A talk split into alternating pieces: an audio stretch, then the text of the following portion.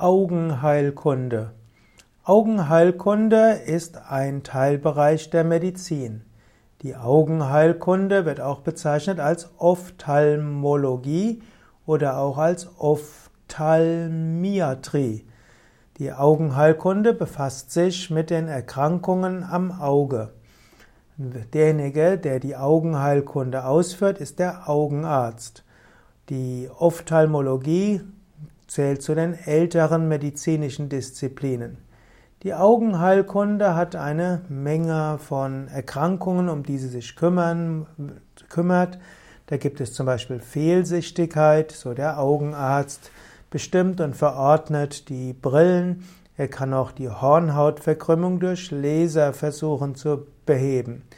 Es gibt Infektionskrankheiten der Augen, die in der Augenheilkunde eine Rolle spielen.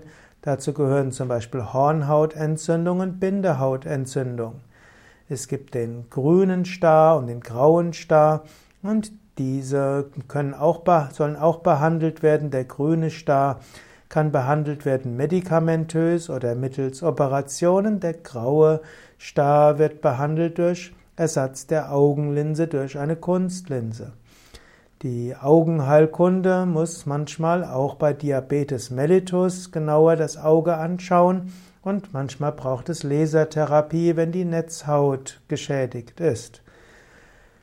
Es gibt auch Augentrockenheit, Augenherpes, Bindehautentzündung, es gibt die Makuladegeneration und eine Fülle weiterer Erkrankungen, für die sich die, um die sich die Augenheilkunde kümmert und wofür es einen Augenarzt gibt.